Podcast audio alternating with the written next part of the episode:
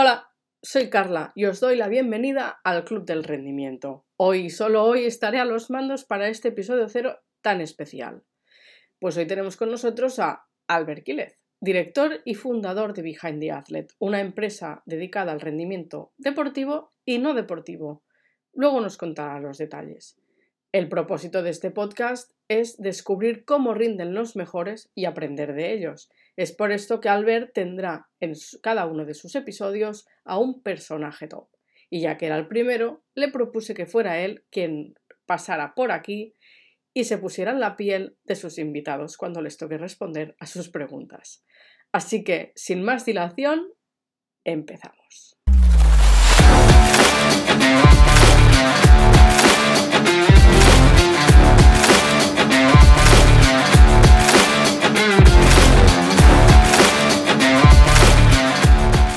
Estamos con Albert Quílez, director de BTA, en el episodio cero de esta nueva aventura que se llama El Club del Rendimiento. Un episodio que tendrá tres bloques. El primero, obligado, hablará sobre esto que nos trae hoy aquí, el podcast.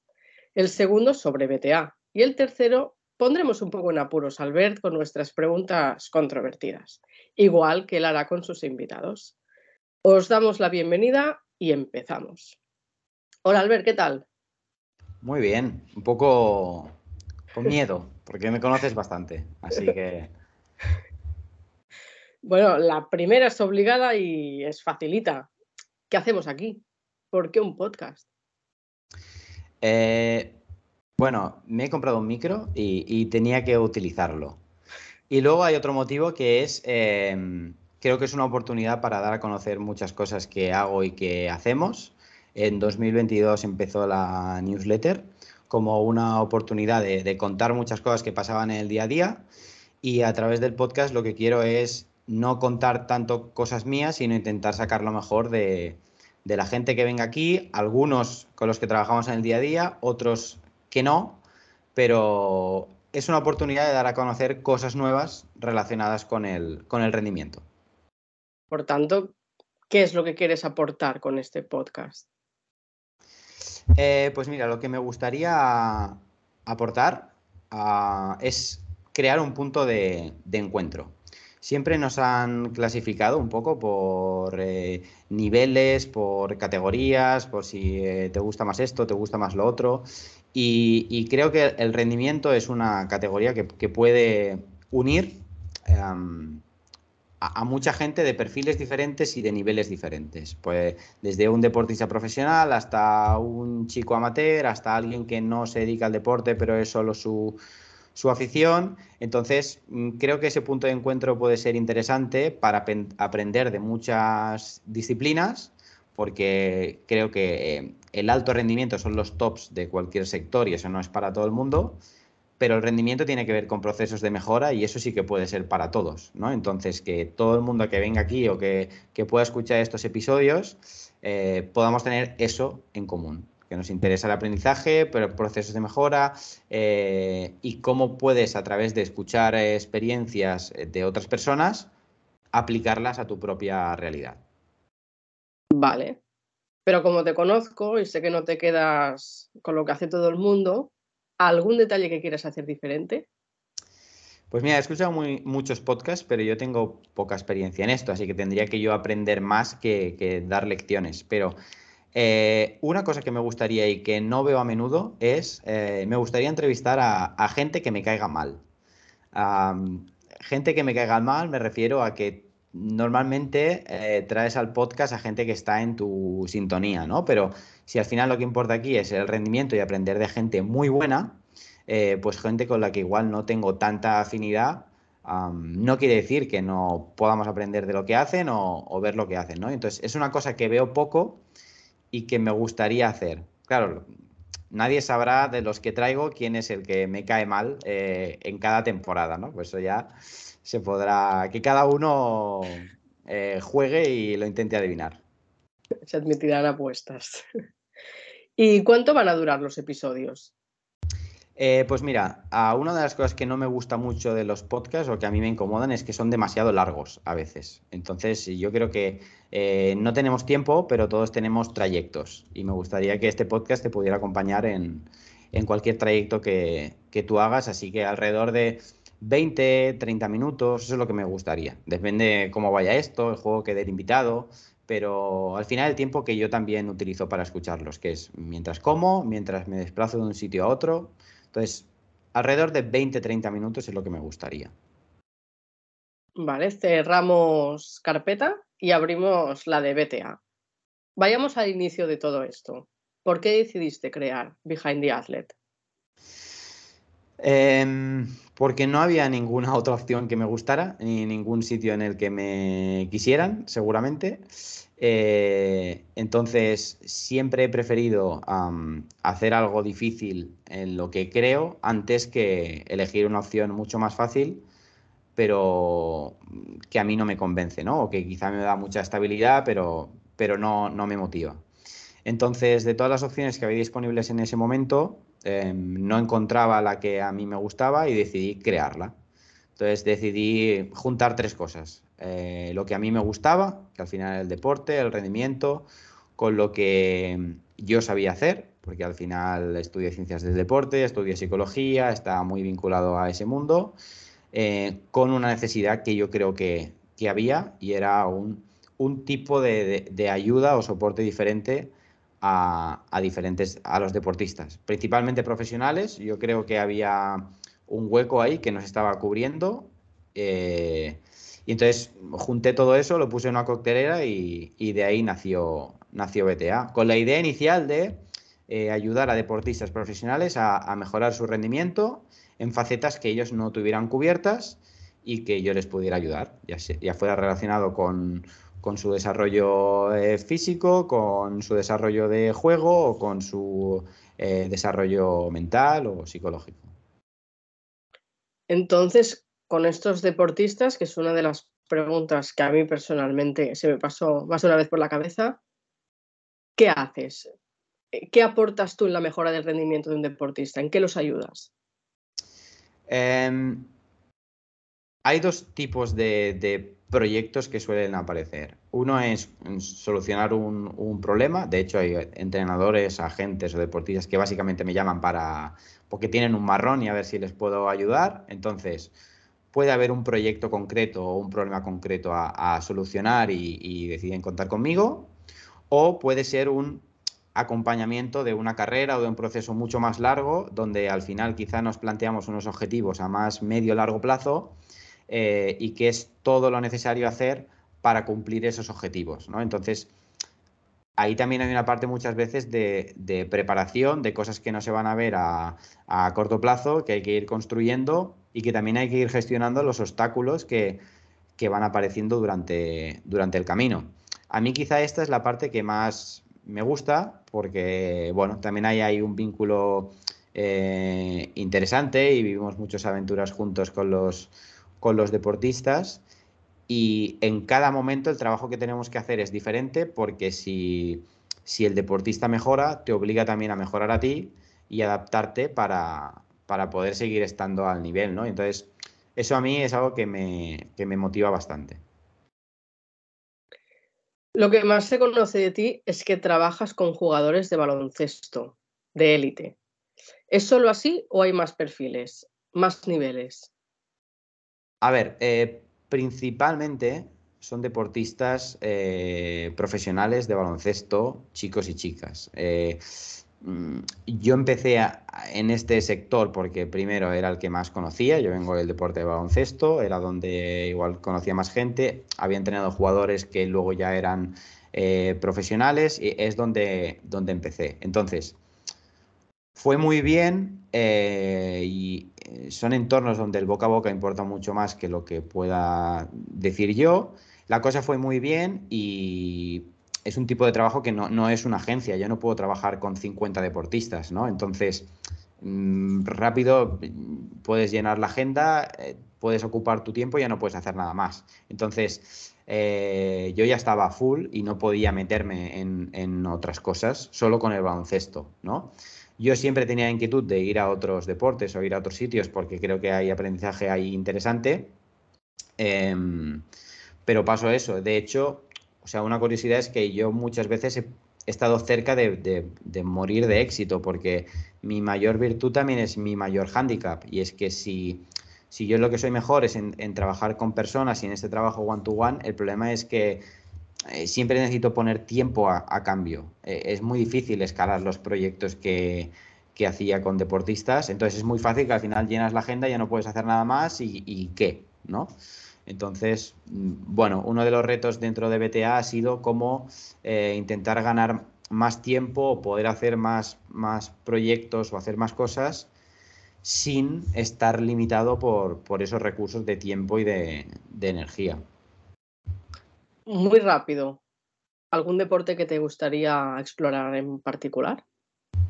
Eh, hay deportes que he explorado y que no he pasado mucho tiempo allí, pero que me gustaría pasar más. Eh, como son los deportes individuales. Eh, el tenis me gusta bastante. Em, el pádel también me gusta bastante. Por el fútbol he pasado, pero, pero poco, ¿no? Me gustaría.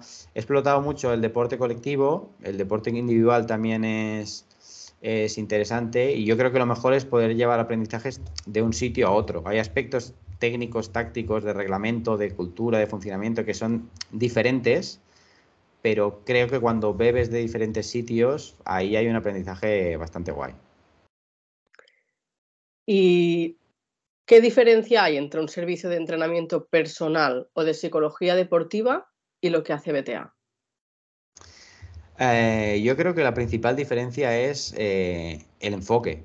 Es decir, yo muchas veces paso por el rol de entrenador personal o de analista o de psicólogo o psicólogo deportivo pero no estoy todo el tiempo eh, en esa posición. Entiendo que si tú tienes un proyecto solo de entrenamiento personal o solo de psicología deportiva, eh, estás enfocado a ser muy especialista en ello. Em, esto creo que es una virtud, pero en mi caso, más que ser una virtud, es un... Yo siento que me limita, ¿no? Porque eh, entonces no, no, puedo conectar otras áreas, entonces en vez de enfocarme a una especialidad concreta, como es, podría ser solo el entrenamiento o solo la psicología, eh, prefiero enfocarme al rendimiento, que al final necesita que esas áreas se sincronicen para, sacar lo mejor de otra persona. Antes hablabas de los aprendizajes. ¿Qué has aprendido tú durante estos cinco años? Pues mira, los cinco años eh, que llevamos ya en BTA, lógicamente he aprendido muchísimas cosas pero sobre todo destacaría dos. Una es que es algo que pensaba pero nunca había puesto tanto en práctica, que es eh, lo que para unos puede ser un problema o para alguien puede ser un problema, para otros es una oportunidad. Eh, y con esto me refiero a que es muy importante el contexto en el cual te desarrollas. Por ejemplo, eh, un equipo o un proyecto que no está funcionando bien, que no hay dinero, que no hay recursos, para mucha gente es un problema. Pero a lo mejor para alguien joven que necesita una oportunidad y que si hubiera mucho más recursos no se la darían a esa persona, se convierte en algo bueno, eh, entre comillas, ¿no? Entonces, por eso es muy importante a veces eh, saber elegir el, momento, el sitio adecuado. Cuando trabajo con entrenadores o, agentes, em, valoro mucho, creo que es muy inteligente por su parte cuando cuentan con perfiles como yo que conocen mucho del deportista de la persona que tiene detrás y a veces me preguntan, ¿tú cómo ves a esta persona preparada para encajar en este perfil de sitio? Porque muchas veces no tiene que ver con el nivel, sino también tiene que ver con el, momento en el que está ese club o esa organización, ¿no? Y a veces solo tienes una oportunidad para ir a un lugar y, es importante poder, poder aprovecharla, ¿no? Y la segunda cosa que destacaría es eh, una cosa que he aprendido y me ha sorprendido y creo que la gente no se espera, y menos del mundo profesional, es que creo que, y, lo aplicaría a cualquier ámbito, y por eso me interesa tanto el rendimiento, es que a medio largo plazo hay muchas eh, más cosas que dependen de ti de lo que la gente se piensa. ¿no? Es decir, que, las, eh, las, decisiones de los demás influyen, la suerte y la mala suerte también, eh, no todo depende de ti, eso está muy claro pero hay muchas cosas que a medio largo plazo se pueden construir y que son suficientemente potentes como para tirar muchas puertas abajo que la gente se piensa que no tienen tanta, tanta incidencia. ¿no? Entonces, sea, llevar esto a la práctica y demostrarlo muchas veces eh, es algo que cuando yo lo he vivido eh, desde mi posición de consultor de rendimiento o del deportista o el cliente y cuando vimos eso juntos es, es muy potente. ¿Te arrepientes de algo?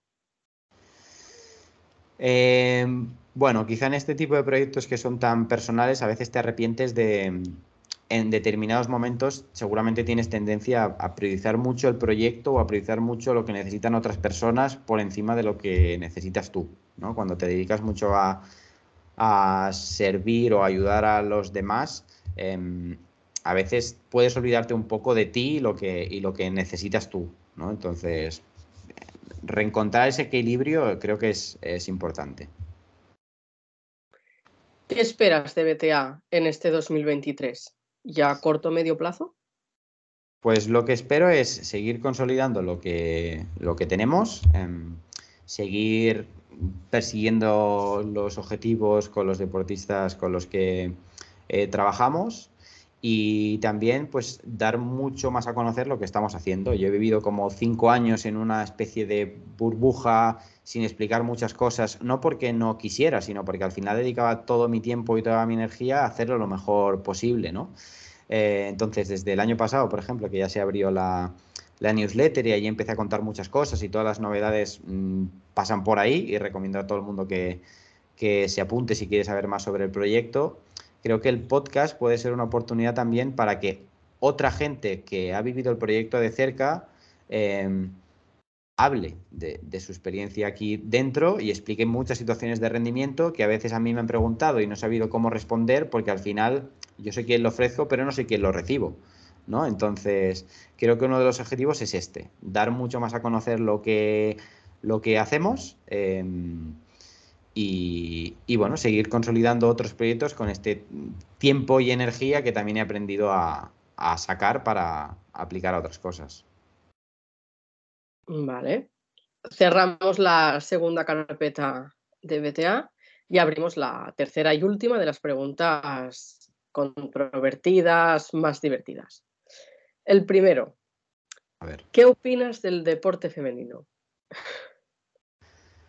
Buena pregunta. Eh, ¿Qué opino del deporte femenino? Mm,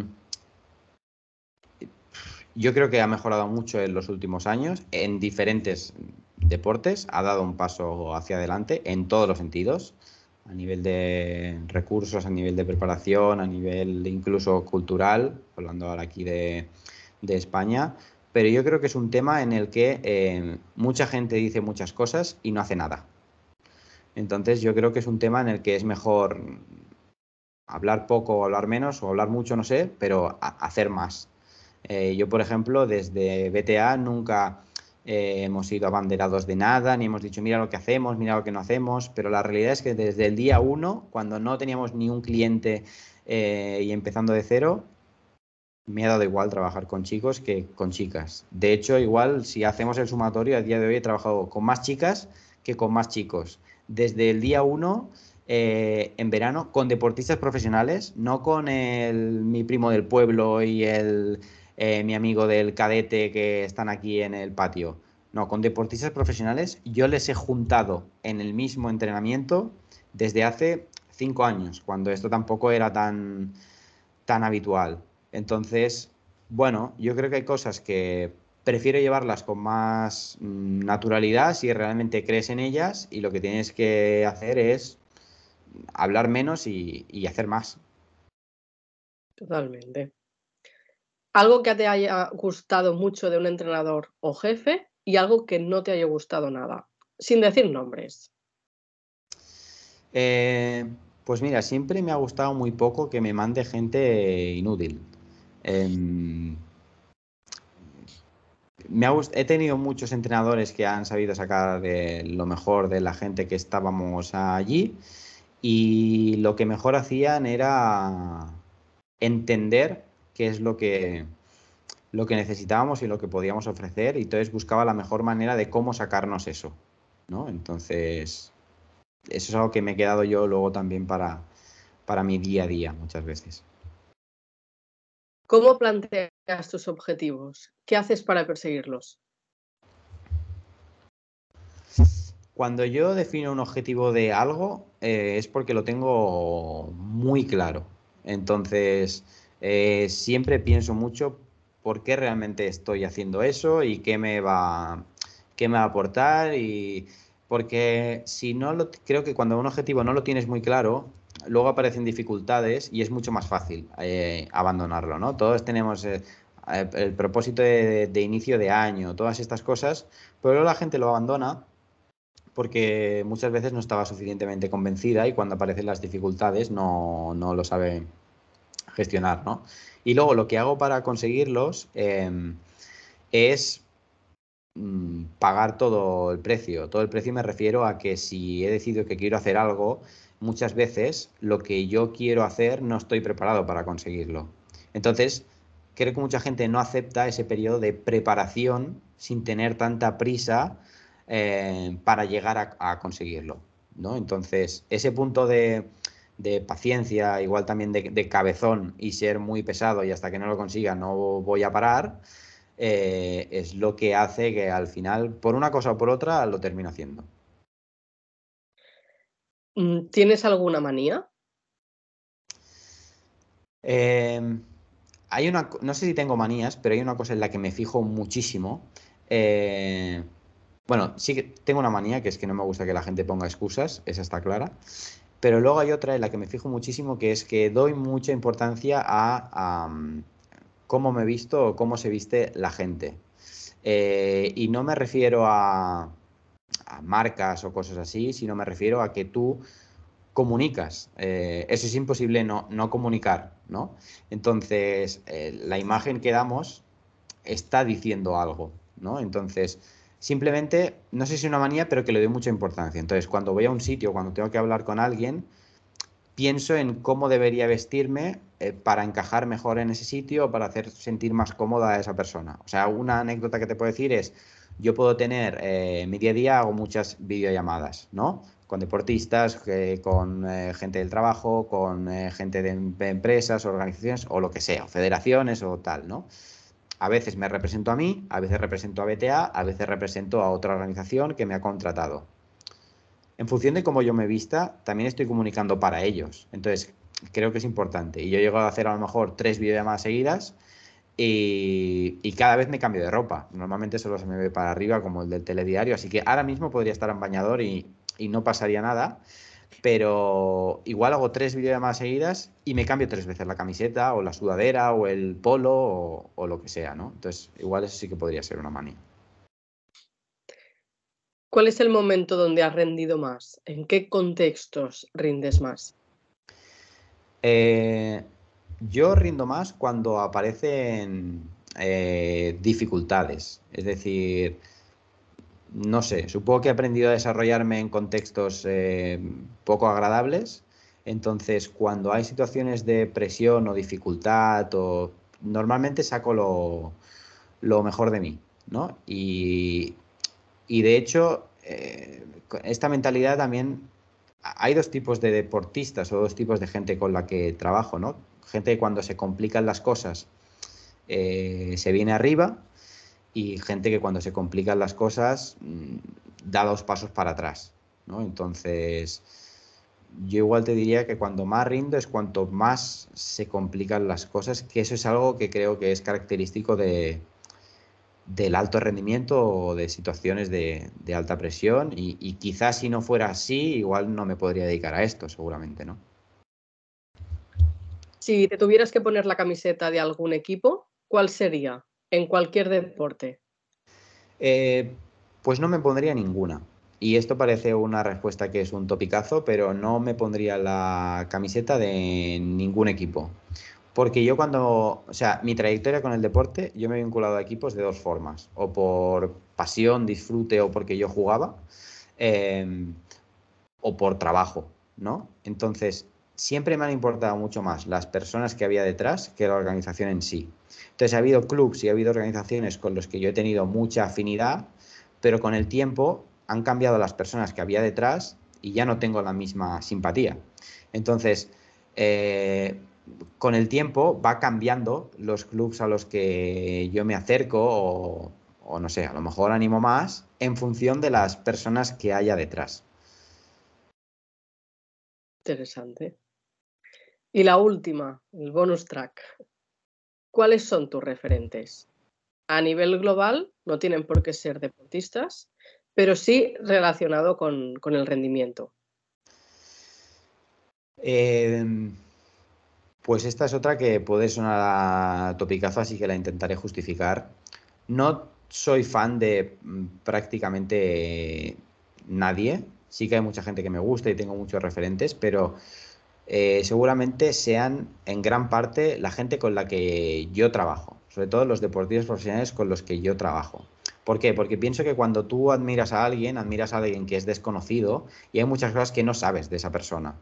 Entonces, tú te fijas en dos eh, facetas y, ya está, pero realmente si le conocieras, igual no le admirarías, ¿no? Entonces, gente que yo he visto de muy de cerca y que ha conseguido eh, cosas muy grandes, cuando ves lo que hay detrás, entonces a mí me sale una admiración brutal. Siempre digo que eh, la gente con la que trabajo no necesito ser su, bueno, creo que sería contraproducente ser su fan, no soy fan de nadie con quien trabajo, pero sí que necesito tener un punto de admiración hacia, hacia ellos, ¿no? Porque ese punto de, respeto, de que valoro lo que, lo que haces, em, formar parte de ellos para, ayudarles a ser mejores o conseguir más cosas, em, es un chute de energía bastante potente.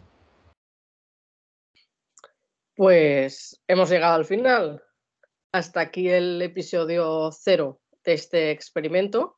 Ha sido un placer. hay una cosa que a mí me gustaría decir antes de terminar, ya que hoy, hoy yo no mando nada, pero bueno, como a partir de esto va a ser mi podcast, ya lo digo en el episodio cero. Eh, una cosa que me gustaría no hacer y que si hago me gustaría que la gente me la corrigiera de buen rollo. Una cosa que no quiero, nunca he hecho entrevistas, hago muchas videollamadas, pero no entrevistas. Entonces, una cosa que no me gustaría del podcast es tener el síndrome de Pablo Motos. ¿Qué, es el síndrome de Pablo Motos? Es cuando eh, al final el entrevistador acaba siendo más protagonista que, el invitado. Tú, tú, traes a alguien para sacar lo mejor de esa persona y acabas utilizando a esa persona para mostrarte tú. Eso lo he visto en muchos podcasts y en muchas entrevistas, es algo que no, que no me gusta. Entiendo que la línea es muy fina, ¿no? Entre cuando tú haces una aportación para intentar enriquecer la entrevista o incluso hacer lucir más al invitado y el ego se te desborda un poco y aprovechas para contar una anécdota que nadie te ha preguntado, ¿no? Entonces, bueno, me gustaría que fuera de una forma natural, pero el síndrome de Pablo Moto es algo que no, que no me ha gustado y preferiría no hacer. Pues te prometemos que haremos de árbitros. Estaremos muy atentos a los próximos episodios, a los cuales os esperamos a todos en breve. Ha sido un placer charlar contigo, Albert, y nos vemos muy pronto. Muchas gracias. Bueno, el micro ya está en funcionamiento y esto no va, esto no va a parar. O sea que en breves mm, van a Hay que rentabilizarlo. Muchas gracias, Carla. Pues ahí estaremos. A ti.